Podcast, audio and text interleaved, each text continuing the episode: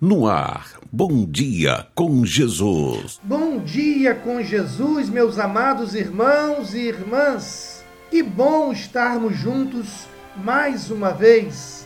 Para nossa meditação, vamos ler primeira carta de Paulo aos Tessalonicenses, capítulo 5, versículo 17, que diz: Orai sem cessar. O tema da nossa reflexão de hoje é ganhos e perdas da oração. É bom que se diga que para nós cristãos, orar é falar com Deus. E certa vez perguntaram a um cidadão cristão: O que você ganha orando regularmente?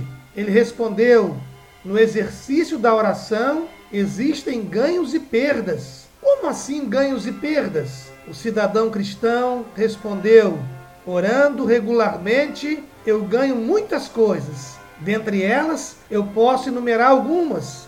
Primeiro, eu ganho intimidade com Deus. A Bíblia diz em Tiago 4:8: Chegai-vos a Deus, e ele se chegará a vós outros.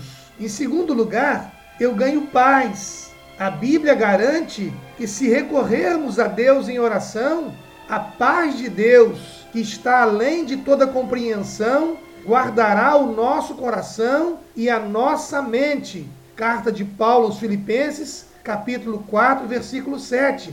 Em terceiro lugar, eu ganho consolo e força ao enfrentar as provações da vida.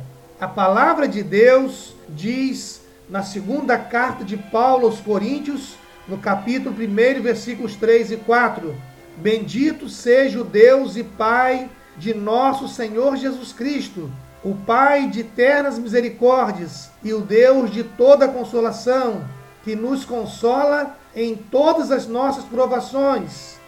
Certa vez, um homem fez o seguinte comentário sobre a oração: Quando eu oro, principalmente quando eu estou passando por algum problema muito sério, sinto que contei o meu problema para alguém que pode me ajudar e que garante que não preciso ficar desesperado. Com certeza, Deus pode nos consolar quando oramos a Ele. Em quarto lugar, eu ganho sabedoria, pois a palavra de Deus diz em Tiago, capítulo 1, versículo 5: Se alguém tem falta de sabedoria, peça a Deus, pois Ele a dá generosamente sem censurar, e lhe será dada. Em quinto lugar, eu ganho força para vencer a tentação. A Bíblia diz em Lucas capítulo 22, versículo 40: persistam em orar para que não caiam em tentação. Em sexto lugar, eu ganho perdão e cura. A Bíblia diz em 2 Crônicas 7,14: Se o meu povo que se chama pelo meu nome se humilhar, orar, buscar a minha face e abandonar os seus maus caminhos, eu ouvirei dos céus, perdoarei os seus pecados e sararei a sua terra. Em sétimo lugar, eu ganho condições para interceder por outras pessoas. Diz a palavra de Deus em Tiago 5:16. A oração do justo pode muito em seus efeitos.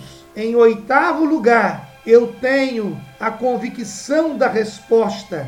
A palavra de Deus diz em Jeremias 33, 3: Clama a mim e responder-te-ei, e anunciar-te-ei coisas grandes e firmes que não sabes.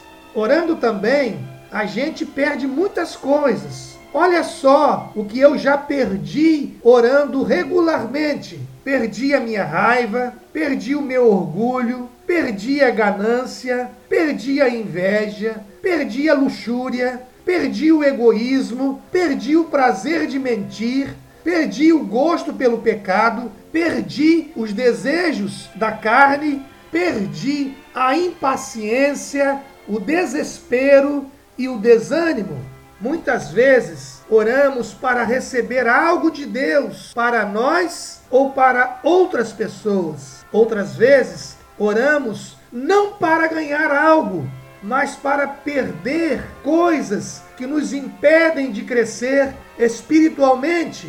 A oração educa, a oração fortalece, a oração cura. Vamos orar?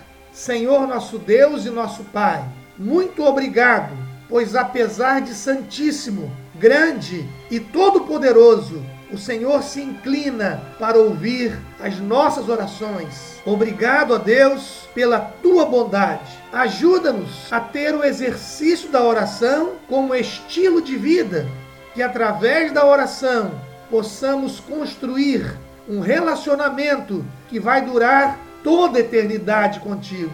Que assim seja, Senhor, por Jesus Cristo, nosso amado Senhor e Salvador. Amém. Você ouviu Bom Dia com Jesus, com o pastor Edinaldo Breves.